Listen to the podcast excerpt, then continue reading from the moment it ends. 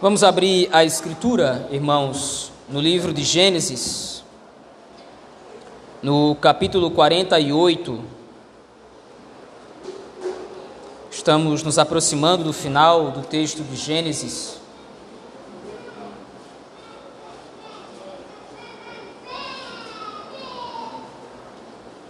Livro de Gênesis, capítulo 48.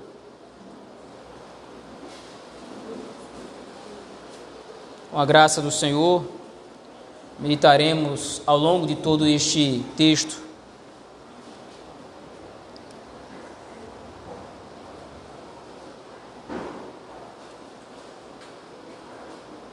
Primeiro livro da Lei de Moisés, livro de Gênesis, capítulo 48. Assim nos diz o texto da palavra do Senhor. Passadas estas coisas, disseram a José: Teu pai está enfermo. Então José tomou consigo a seus dois filhos, Manassés e Efraim, e avisaram a Jacó: Eis que José, teu filho, vem ter contigo. Esforçou-se Israel e assentou-se no leito. Disse Jacó a José: O Deus Todo-Poderoso me apareceu em luz na terra de Canaã e me abençoou. E me disse: Eis que farei, eis que te farei fecundo, e te multiplicarei e te tornarei multidão de povos e a tua descendência darei esta terra em possessão perpétua. Agora, pois, os teus dois filhos que te nasceram na terra do Egito, antes que eu viesse a ti do Egito, são meus. Efraim e Manassés serão meus, como Ruben e Simeão. Mas a tua descendência, que gerarás depois, de, depois deles, será tua, segundo o nome de um de seus irmãos, serão chamados na sua herança. Vindo, pois, eu de Padã, me morreu com pesar meu Raquel, na terra de Canaã, no caminho, havendo ainda pequena distância para chegar a Efrata. Sepultei-a ali no caminho de Efrata, que é Belém. Tendo Israel visto os filhos de José, disse: Quem são estes? Respondeu José a seu pai: São meus filhos, que Deus me deu aqui. Faze-os chegar a mim, disse ele, para que eu os abençoe. Os olhos de Israel já se tinham escurecido por causa da velhice de modo que não podia ver bem. José, pois, fez-los chegar a ele, e ele os beijou e os abraçou. Então disse Israel a José: Eu não cuidara ver o teu rosto, e eis que Deus me fez também ver os teus o de teus filhos também. E José, tirando-os de entre os joelhos de seu pai, inclinou-se à terra diante da sua face.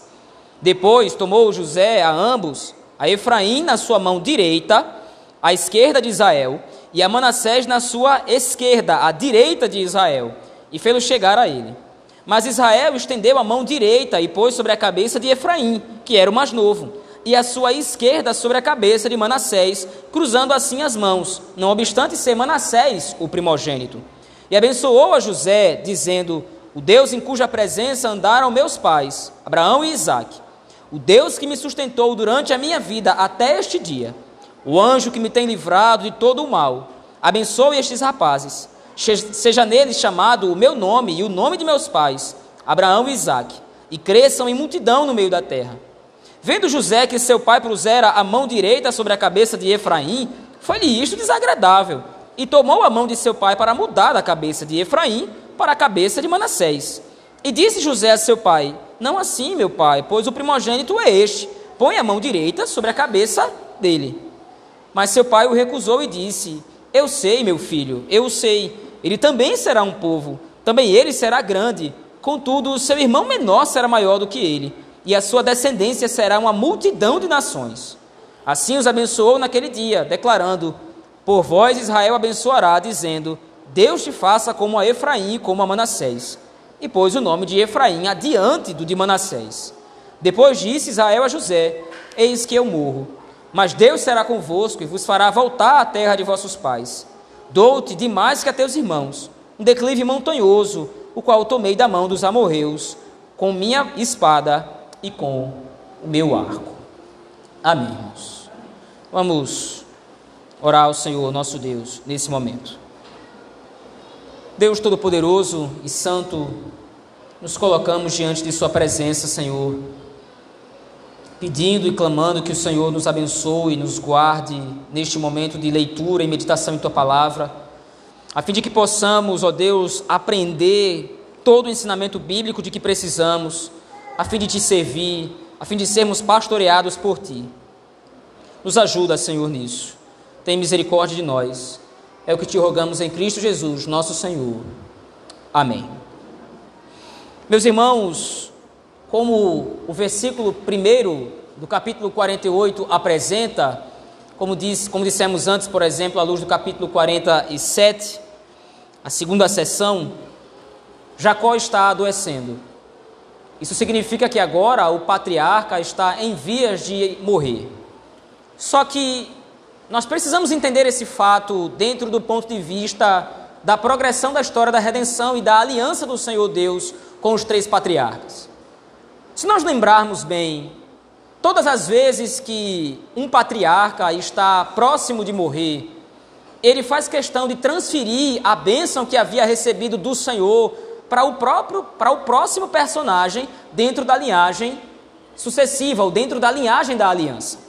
Por exemplo, no capítulo 24, nós vimos Abraão preocupado em fazer com que seu servo Eliezer fosse a uma outra terra e buscasse daquela outra terra uma mulher que então manifestasse a mesma fé sua para que então o seu filho Isaac pudesse se casar com uma mulher da aliança, isto é, com fé no mesmo Senhor, e assim então a bênção de Deus pudesse passar de Abraão para Isaac, seu filho. No capítulo 25 e 26, nós vimos que a mesma preocupação agora está com Isaac. Isaac também se preocupa em passar a sua bênção para adiante.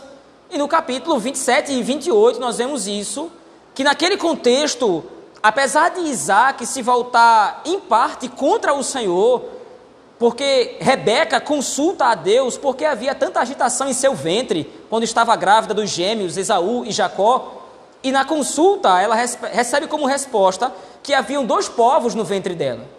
E aqueles dois povos eram povos rivais. Sobre um estava a bênção do Senhor, sobre o mais novo e não sobre o mais velho.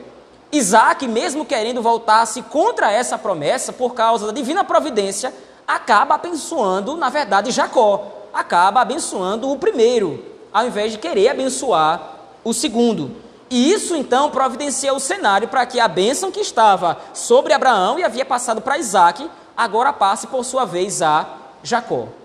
Então, todas as vezes que um patriarca, pelo menos um desses três grandes patriarcas, Abraão, Isaac e Jacó, está próximo de morrer, o cenário bíblico apresenta que é a hora de transferir a bênção. A bênção de Abraão deverá passar para a sua descendência. E o que acontece então agora no verso 1 do capítulo 48, como, como disse, é o contexto em que Jacó está prestes a morrer. Estas são as palavras que, por exemplo, José recebe acerca de seu pai. Veja aí, versículo 1. Passadas estas coisas, disseram a José: Teu pai está enfermo. Então, naturalmente, José agora vai até o seu pai e leva os seus dois filhos consigo. E aí o texto então agora diz no versículo 2 que esforçou-se Israel e se assentou no leito. Se você voltar ao, capi... ao versículo 31 do capítulo 47, nós vimos a imagem reversa. Por causa da sua muita idade, Jacó havia se inclinado sobre, o texto registra aqui, cabeceira da cama, mas nós vimos que uma tradução mais adequada seria: ele se inclinou sobre o seu cajado. De fato, agora a ênfase de Moisés é determinar que Jacó está no final dos seus dias. Mas, no final dos seus dias, Moisés também registra que a intenção final do coração de Jacó é de abençoar os seus filhos. E nesse momento, então, o registro que Moisés faz é de uma bênção testamento. O que vai acontecer agora no capítulo 48 é análogo ou é parecido também com o que vai acontecer no capítulo 49. Lá naquele texto, nós vamos ver isso no domingo que vem, o Senhor Deus, através de Moisés, registra o momento em que Jacó abençoa cada um dos seus filhos e veja o que é dito, o comentário que Jacó, aliás, o comentário que Moisés faz no começo do capítulo 49, é que Jacó vai abençoar seus filhos de acordo com as coisas que ainda vão acontecer. Então, a bênção de Jacó, no capítulo 49, é uma bênção profética.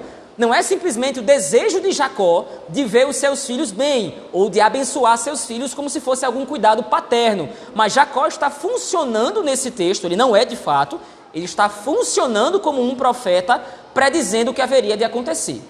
De igual forma, tomando isso como base, nós podemos aplicar o mesmo princípio agora ao que está acontecendo aqui no capítulo 48. Jacó também está abençoando a José, seu filho, e aos seus netos, os quais ele vai adotar, com base naquilo que ele está vendo no futuro, claro que pela fé, de acordo com a promessa do Senhor e com o seu pacto. A partir do versículo 3, então, o narrador coloca, o narrador comenta ou registra a própria fala de Jacó. E ele expressa então a sua intenção de abençoar a seus filhos. Disse Jacó a José: O Deus Todo-Poderoso me apareceu em luz. Essa palavra luz refere-se a Betel, o encontro que Jacó teve com o Senhor no capítulo 28, como nós vimos. Naquele texto, o Senhor se apresenta para Jacó como sendo o Deus de Isaac e o Deus de Abraão, seus pais. E aquele texto, então, marca que agora a bênção que o Senhor Deus havia transferido de Isaac para Jacó estava sendo de fato confirmada. A linhagem santa, a linhagem da redenção, ela vai se processar através de Jacó.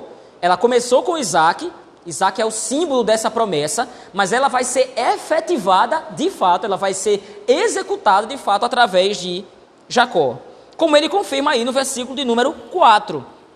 O Senhor Deus Todo-Poderoso apareceu para ele em Betel, ou em Luz, na terra de Canaã, e me abençoou, e disse: Eis que te farei fecundo, e te multiplicarei, e te tornarei multidão de povos, e a tua descendência darei esta terra em possessão perpétua. Aqui o texto começa a ficar um pouco mais complexo, porque nós precisamos entender como é que acontece essa sucessão de bênção pactual entre os patriarcas. O apóstolo Paulo, no capítulo 9 de Romanos, ele vai argumentar, levando em consideração a bênção da eleição e da salvação do Senhor. Ele vai dizer, naquele texto, que os filhos de Abraão não são os filhos da carne os filhos de Abraão são os que são filhos espirituais de Abraão, isto é, são aqueles que manifestam a mesma fé de Abraão. E qual é o contexto, qual é a leitura que o apóstolo Paulo faz e como é que ela se encaixa aqui? A transferência de bênção que passa de Abraão para Isaac, ela não acontece porque Isaac é filho genealógico de Abraão. Acontece porque é em Isaac que é chamada a descendência de Abraão como nós vimos, por exemplo, à luz do capítulo 23, no capítulo 22 também está lá registrado isso.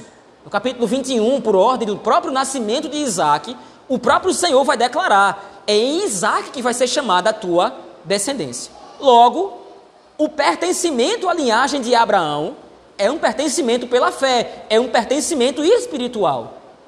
Assim como o Senhor Deus havia profetizado, havia predito anteriormente, que Abraão seria fecundo, que ele se multiplicaria por causa da bênção do Senhor, que faria surgir dele uma grande nação, a nação dos seus eleitos, o povo de Deus. Essa bênção agora vai sendo passada de pai para filho, não pela carga hereditária, mas pela fé que esses filhos têm no Deus de seus pais. E nós precisamos entender como esse texto nos alcança se a semente de Abraão é uma semente espiritual, e essa semente ela é ligada à aliança pela fé, todos aqueles que fazem parte da aliança, manifestando a fé no Deus de Israel, recebem essa bênção.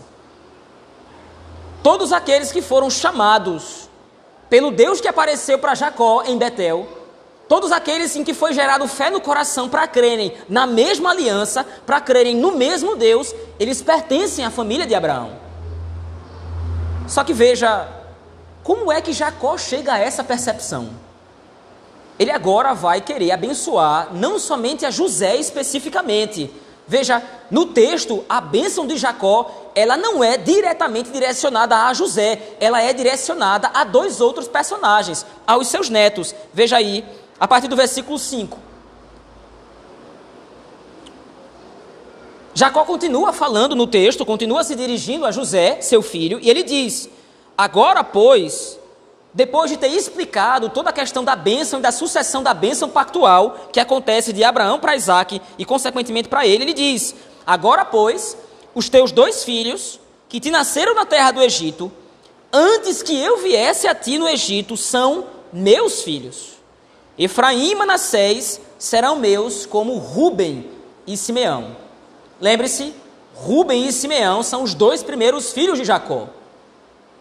Só que se você se lembrar também, Ruben havia tentado, havia profanado o leito de seu pai. E por causa disso ele perdeu o direito de primogenitura. Ele é o primeiro filho, naturalmente, por uma questão de sequência, mas ele não tem mais o direito de primogenitura. Esse direito agora vai ser transferido para José através de seus dois filhos, Efraim e Manassés. Mas qual é o ponto em questão? Lembre-se, nós estamos procurando saber por que é que Jacó tem em mente que ele pode transferir a sua bênção agora para os filhos de José e não para o próprio José diretamente. O ponto em questão agora é que Jacó situa um evento específico na sua história que marca o momento em que Deus manifestou ou cumpriu a sua aliança na vida de Abraão. E o momento da história que Jacó situa aqui é a chegada de Jacó no Egito. E mais uma vez, então, nós precisamos nos lembrar o que é que a chegada de Jacó no Egito representa. Lembre-se, Canaã ainda está em grande fome, aliás, toda a terra aqui está passando por uma grande fome, mas o Senhor Deus foi bondoso com Jacó, com toda a sua casa, e providenciou que José, passando todo aquele sofrimento que ele passou desde o começo do capítulo 37, fosse erguido como instrumento de salvação da casa de Israel, e ele fosse o representante da própria obra da redenção. Então, agora, quando Jacó olha para sua chegada no Egito, ele não está vendo essa chegada no Egito como se fosse um evento aleatório. Ele está enxergando que, através da terra do Egito, ou através de José, na terra do Egito, Deus cumpriu a aliança com Abraão. Porque é na terra do Egito que Jacó vai se multiplicar. É na terra do Egito agora que o povo de Israel vai crescer, de acordo com a promessa que o Senhor havia feito a Abraão.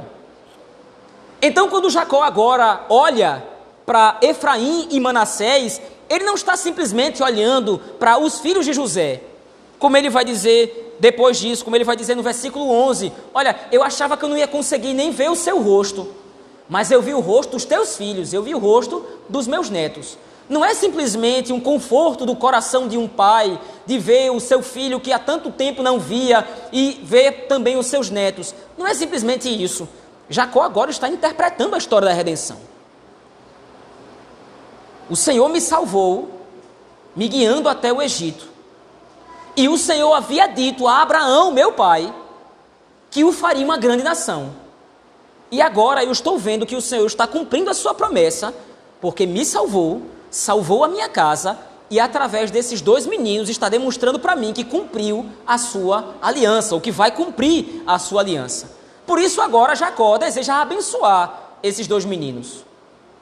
Agora Jacó está ligando Efraim e Manassés não somente à história da redenção, mas Efraim e Manassés vão estar diretamente ligados à bênção de Jacó.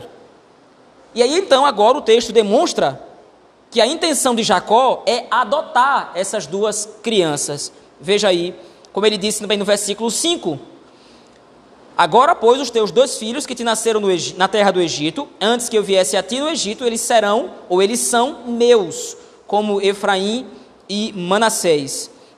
E então, agora, a partir do versículo de número 8, Jacó se volta para os meninos, ele está falando com José, mas agora ele se volta para os meninos especificamente e ele deseja então emitir a sua bênção, que vai acontecer a partir do versículo 11. Porém, no momento em que Jacó vai abençoar Efraim e Manassés, ou melhor, Manassés e Efraim, acontece um fato peculiar. Veja aí o versículo 12. E José, tirando-os de dentre os joelhos de seu pai, essa ideia bíblica de tirar de entre os joelhos era uma espécie de demonstrativo de adoção. Ah, as pessoas que seriam adotadas se inclinavam próximo dos joelhos daqueles que o adotaria, ou daquele que o adotaria. Então José agora tira os meninos de entre os joelhos de seu pai, porque já o havia adotado, já havia demonstrado a sua intenção de colocá-los na sua própria linhagem, e o próprio José se inclina diante do seu pai para receber a bênção que ele está para proferir. Mas no versículo 14, o texto registra algo interessante, como nós já sabemos. Apesar de, como está aí no versículo 13, José ter colocado os meninos em ordem hereditária, isto é, em ordem sequencial, ele coloca Manassés à direita de Jacó, porque Manassés é o primogênito.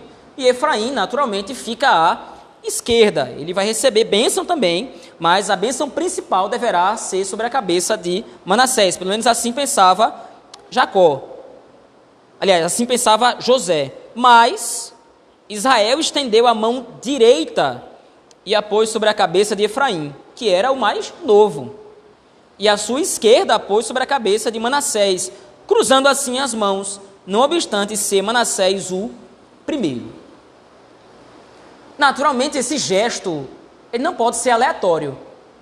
Nem Jacó, nem Moisés, ao ter registrado o texto, estão simplesmente colocando como se Jacó tivesse aqui ah, ah errando ou cometendo um equívoco. Apesar de o versículo 10 ter preparado o leitor para algo possível. Os olhos de Israel já se tinham escurecido. Então, de repente, algum desavisado poderia dizer: Bom, já que os olhos de Jacó estão obscurecidos, já que a vista dele está muito cansada, ele trocou. Ele acidentalmente achou que Manassés estava à esquerda dele. Só que o ponto não é esse. Na discussão ou no diálogo com José, fica claro que José, Jacó está ciente do que está acontecendo. Jacó está consciente de que Manassés está na sua mão direita e Efraim na sua mão esquerda. Então, mais uma vez digo, não é um fato aleatório. Nós então precisamos apelar para a história anterior de Jacó. Mais uma vez, se você se lembrar do trajeto histórico dos patriarcas, a bênção do Senhor nunca esteve sobre o mais velho. Depois de Abraão, quando Abraão tem um filho fora do seu casamento, ele de fato é o filho primogênito, Ismael. Ismael é o primeiro filho. Embora esse filho seja de uma outra mulher, seja, embora seja fora do casamento, Ismael é, por direito, o primogênito de Abraão. Só que a linhagem escolhida não viria de Agar. A linhagem escolhida viria de Sara. Então, de fato, agora, apesar de Ismael ser o primeiro, ele não é o escolhido. Então a bênção pactual, a bênção da aliança, não passa de Abraão para Ismael, passa de Abraão para Isaac. Isaac, por sua vez, como nós já dissemos antes, também tem dois filhos. Esaú é o primogênito. Esaú é o primeiro filho. Esaú tem o porte de um homem caçador, o porte de um homem responsável. Esaú tem todos os requisitos humanos para que ele seja o portador da bênção. Mas o que é que Deus decide então? o mais velho será servo do mais moço. E a bênção pactual passa de Isaac não para Esaú, passa de Isaac para Jacó. Depois disso, o próprio Jacó também tem 12 filhos. E o penúltimo filho que nasce é o filho mais amado. Ruben é o primeiro filho. Ruben é que deveria ser o líder da casa de Israel. Ruben é que deveria ter o cetro de primazia sobre a casa de Jacó. Mas o filho mais amado e aquele que vai ser abençoado de fato é José, o filho antepenúltimo filho, ou penúltimo filho mais novo de Jacó. O fato é que agora Jacó está obedecendo o padrão da história da redenção. O mais velho, o mais forte, o mais vistoso, o aparentemente mais capaz é rejeitado pelo Senhor, enquanto que o mais novo o mais fraco, o mais simples, o mais pobre, esse é escolhido por Deus. E aqui é uma didática que Moisés deseja trabalhar para o povo de Israel. Jacó está enxergando um padrão. E através dessa história, Moisés registra esse mesmo padrão, porque crê nele, e agora ensina ao povo de Deus uma grande verdade. O povo da aliança sempre será mais fraco com relação a seus inimigos. O povo da aliança sempre será menor. O povo da aliança sempre será mais vulnerável que seus adversários. É claro que não é o contexto aqui, não há nenhuma rivalidade inerente entre Efraim e Manassés. Eles não são inimigos, diferentemente de Esaú e Jacó, que o foram em determinado momento, e diferente de Ismael e Isaac. Efraim e Manassés não têm nenhum tipo de rixa. Mas o fato é que Jacó está olhando não simplesmente para a relação de irmãos entre eles dois. Jacó está olhando para a história da redenção e ele não pode fugir aquilo que foi determinado pelo Senhor. O seu povo sempre será o mais fraco. Mas por que razão? Qual é a razão desse padrão? A salvação do povo de Deus não vem de sua força. Lembre-se, Moisés está se preparando para concluir a história da redenção no primeiro livro da lei. E o primeiro livro, de, o primeiro livro da lei, o livro de Gênesis, está apresentando para o povo de Israel como a redenção vai acontecer. Nós já vimos isso de maneira específica, por exemplo, através do sacrifício de Abraão, no capítulo 22, e nós vemos, estamos, ou pelo menos nós estamos acompanhando agora isso de uma maneira mais global, de uma maneira mais geral. E o que é que Moisés está apresentando? Vocês não vão ser salvos pela força de vocês. Vocês não vão ser salvos por qualquer tipo de característica que vocês tenham. É o Senhor Deus que vai providenciar a redenção. Lembre-se, os capítulos finais do livro de Gênesis, eles são repetição dos princípios que nós vimos nos primeiros capítulos. No capítulo 3 do livro de Gênesis, o, o cenário que acontece é desastroso. Adão peca contra o Senhor, ele se rebela contra Deus. Ele quebra a sua aliança, ele viola os mandamentos. E agora, então, Adão recebe sobre si a sentença de morte. Ele recebe o banimento da presença do Senhor. Ele é expulso do jardim do Éden. Ele agora recebe o sentenciamento de morte. Ele será executado por causa da sua rebeldia. Mas antes de ser expulso da presença do Senhor, é dito algo a ele. Deverá vir alguém para reconduzir você pelo caminho de volta à presença do Senhor. Você está sendo banido da face do Senhor, mas alguém vai trazê-lo de volta. Você está sendo sentenciado por morte aqui agora, mas deverá vir alguém para salvar você e lhe dar vida. A mensagem implícita no capítulo 3 agora ela é demonstrada, ela agora clarificada no capítulo 48 de Gênesis. O homem não pode promover a sua salvação, o povo de Deus não vai poder promover a sua própria redenção. É Deus quem vai agir em favor do seu povo. Seu povo é fraco. Seu povo é pequeno. Seu povo é vulnerável diante das ameaças, diante das circunstâncias o povo de Deus nunca vai ter poder suficiente nele mesmo para providenciar a própria libertação.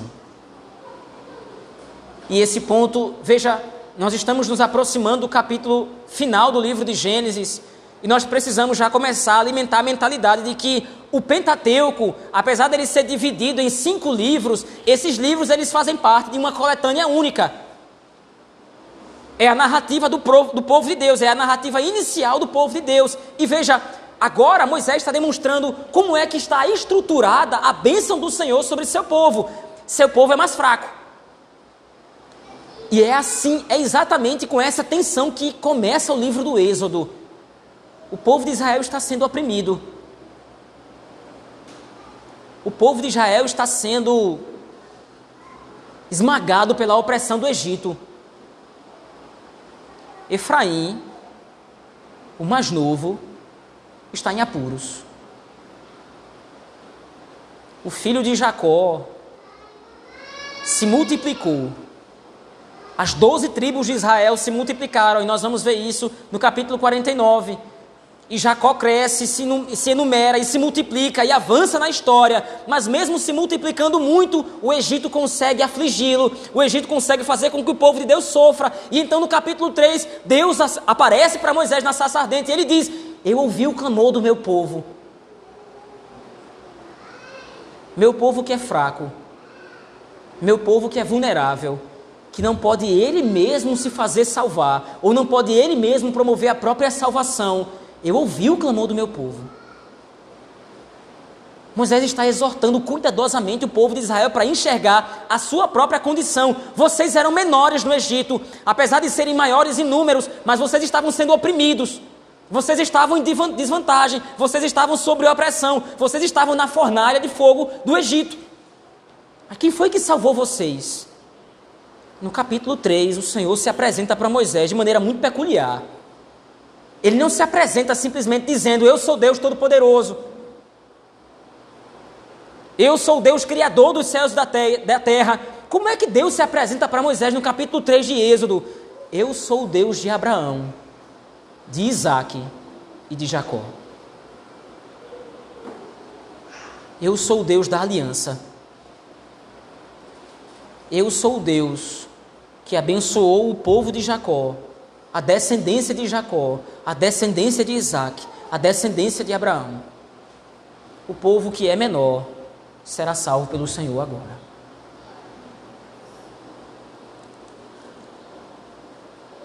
Então, no versículo 17, José vê essa cena. E ele naturalmente não entende o que está acontecendo. Ele até suspeita, talvez, que seja por causa da vista escurecida de Jacó, seu pai.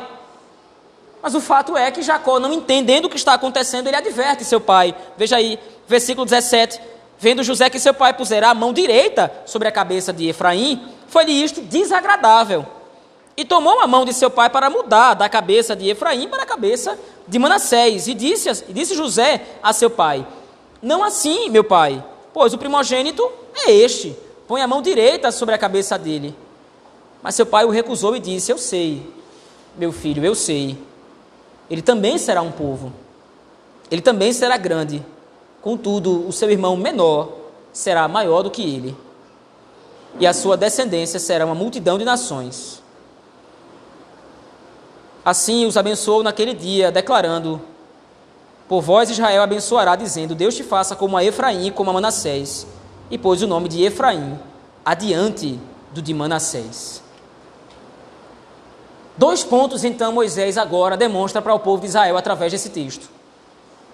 Em primeiro lugar, a bênção do Senhor sobre seu povo vai garantir multiplicação.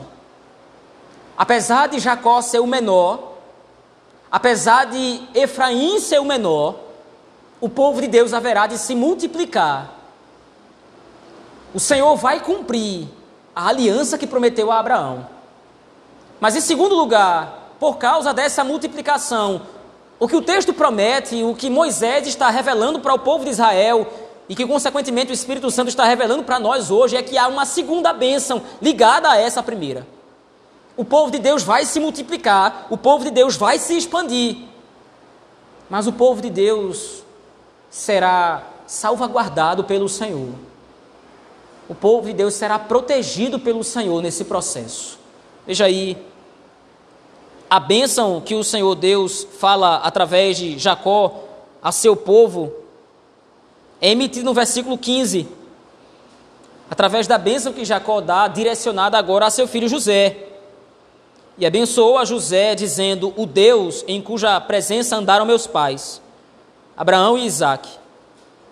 O Deus que me sustentou durante a minha vida até este dia. O anjo que me tem livrado de todo o mal. Abençoe estes rapazes.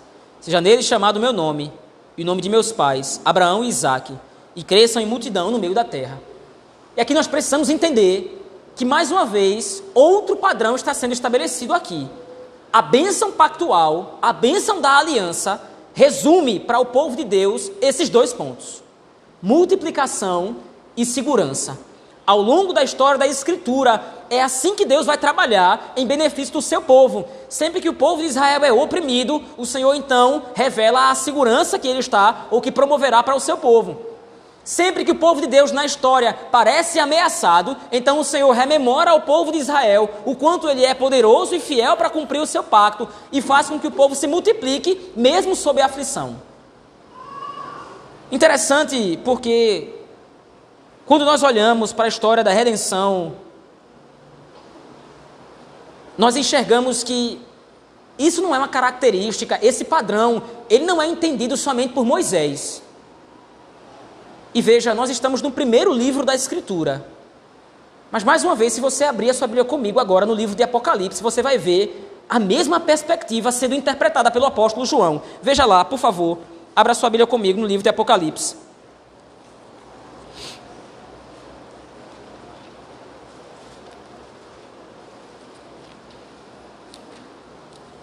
No livro de Apocalipse, no capítulo 7,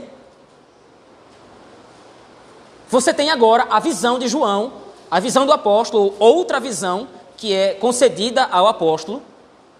E nessa visão, então, a partir do versículo 1, João vai descrever o que ele está vendo.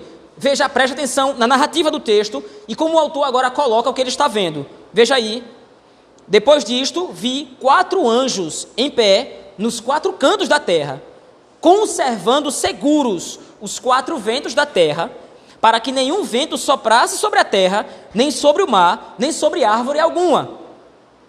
Vi outro anjo que subia do nascente do sol, tendo o selo do Deus vivo e clamou em grande voz aos quatro anjos, aqueles aos quais fora dado fazer dano à terra, dizendo: Não danifiqueis nem a terra, nem o mar, nem as árvores. E qual é a justificativa? Por que, que os quatro anjos, segundo a visão de João, entenda, por que, que os quatro anjos eles não podem ainda fazer dano à terra? O anjo vai emitir então a justificativa. Não danifiqueis nem a terra, nem o mar, nem as árvores, até selarmos na fronte os servos do nosso Deus. Primeiro aspecto da bênção pactual, como nós vimos no capítulo 48, é a segurança. A bênção que o Senhor Deus dá a José é de que o anjo que estava adiante dele vai agora abençoar aqueles dois meninos, vai manter o povo de Deus a salvo. E é essa mesma imagem agora que o livro de Apocalipse dá através do registro de João. Os quatro anjos que João vê agora, eles têm ordens para destruir a terra. Mas então vai um quinto anjo e diz: parem, não façam isso, até que nós selemos as frontes de todos os servos do nosso Deus. Mas veja, não é somente o aspecto da segurança que João vê agora no livro de Apocalipse. O segundo aspecto, o aspecto da multiplicação, também aparece. Veja aí a partir do versículo 4. Então, ouvi o número dos que foram selados, que era de 144 mil. E aí o autor usa uma referência. Ele vê a contagem, ele ouve, na verdade, a contagem, ele ouve um número, o número é de 144 mil, e agora então ele diz das 12 tribos de Israel. E ele faz a lista da tribo de Judá, 12 mil, de Ruben, 12 mil, Gade, 12 mil, Azé, 12 mil, Naphtali, 12 mil. E aí então ele para e ele chega numa tribo específica agora. Da tribo de Manassés, 12 mil. Da tribo de Simeão, 12 mil. Da tribo, da tribo de Levi, 12 mil. Da tribo de Issacar, 12 mil. Da tribo de Zebulon, 12 mil. Da tribo de José, 12 mil. Da tribo de Benjamim foram selados 12 mil. E aí então fecha os 144. Porém, como nós conhecemos bem no versículo 9, agora João vai se virar. Ele está ouvindo o número. Ele está ouvindo a contagem. Mas agora então ele vai se virar. E aí então agora João vê o aspecto da multiplicação da bênção pactual sendo executado. Depois destas coisas vi, e eis grande multidão, que ninguém podia enumerar. Ele havia ouvido 144 mil, mas agora ele perde a conta. Ele não consegue contar o número daqueles que vê. Mas não são mais das doze tribos de Israel. Ele contempla uma grande multidão de todas as nações, tribos, povos e línguas, em pé diante do trono e diante do cordeiro, vestidos de vestiduras brancas, com palmas nas mãos, e clamavam: em grande voz, dizendo: Ao nosso Deus que se assenta no trono e ao Cordeiro pertencem a salvação. Qual é a conexão entre Apocalipse 7 e Gênesis 48? É claro, nós vimos aqui muitas referências e as doze tribos de Israel e o aspecto da segurança, o aspecto da multiplicação, mas qual é a conexão intrínseca entre esses dois textos? tanto Moisés quanto João estão registrando o cumprimento da aliança do Senhor. Enquanto Moisés está contemplando o cumprimento apenas em Efraim e Manassés, João agora tem a visão geral e completa. Ele está vendo que aqueles dois meninos, as doze tribos de Israel, se multiplicaram em todos os eleitos do Senhor, de todos os povos, línguas, tribos e nações. O Senhor que havia decretado a bênção do pacto através de Abraão, cumpriu em Jacó e concluirá o cumprimento da sua aliança quando o último eleito for abraçado pelo Evangelho. O texto de Gênesis 48, meus irmãos, demonstra para nós esses dois princípios como aplicação básica para a nossa vida. A bênção do pacto passou de Abraão para Isaac. Passou de Isaac para Jacó. De Jacó para seus doze filhos. E em seus doze filhos, para todo aquele que reconhece a Cristo Jesus como seu Senhor e vê nele o cumprimento da aliança do Senhor.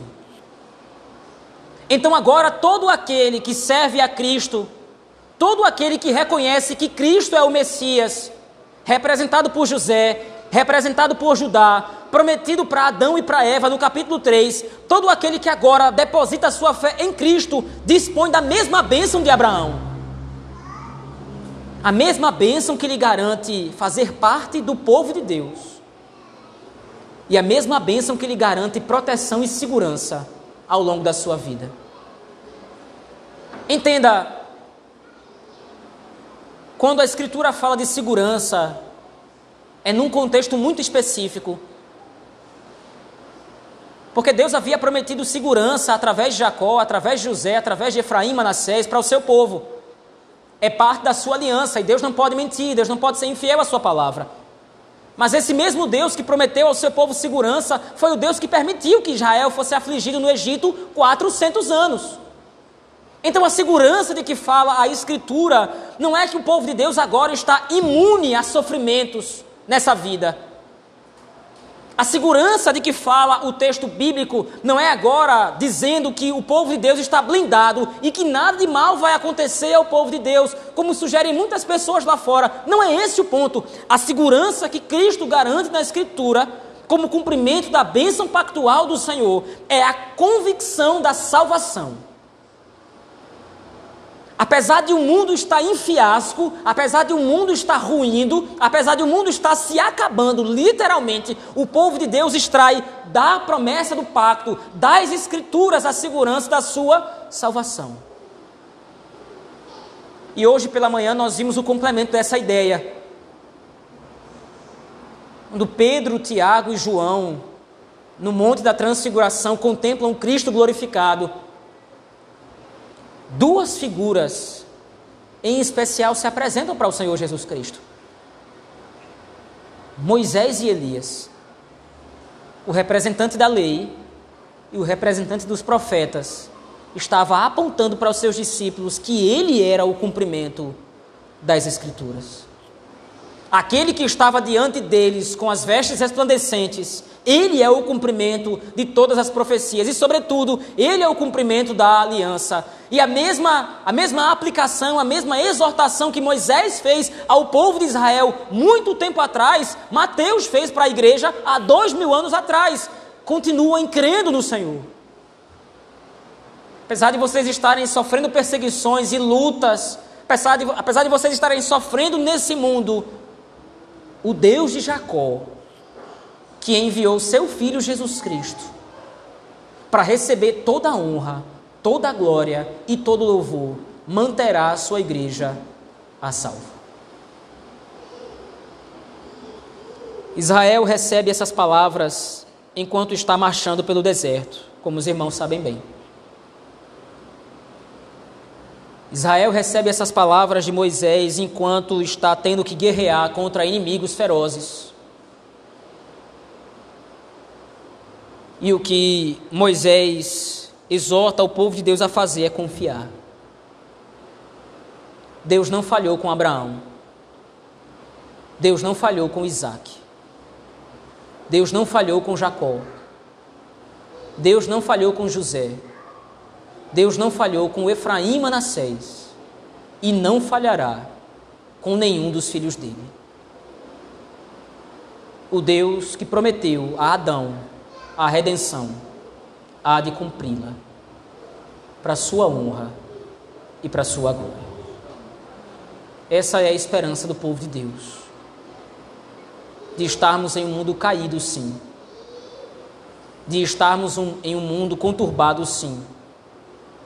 De um mundo que vai se acabar. Mas a igreja do Senhor permanecerá para sempre. O povo de Abraão será salvo por seu Senhor. Vamos orar ao nosso Deus, meus irmãos. Pai bendito, obrigado, Senhor, pela tua graça e pela tua misericórdia sobre nós. Obrigado por nos lembrar que o Senhor é fiel à sua aliança, nos garantindo que pertencemos ao teu povo, porque nós hoje somos o resultado da multiplicação que o Senhor proporcionou a Jacó. Os filhos de Abraão cresceram e se multiplicaram, e nós fazemos parte desse povo. Obrigado também por nos lembrar que, como benefício da aliança, o Senhor nos protege, o Senhor nos guarda, o Senhor tem misericórdia de nós e todos os dias nos faz desfrutar da certeza da salvação, não por nós, mas por causa de Cristo. É assim que nós oramos, Senhor. Em nome do Teu Filho Jesus Cristo, nosso Senhor o Deus de Abraão, Isaac e Jacó. Amém.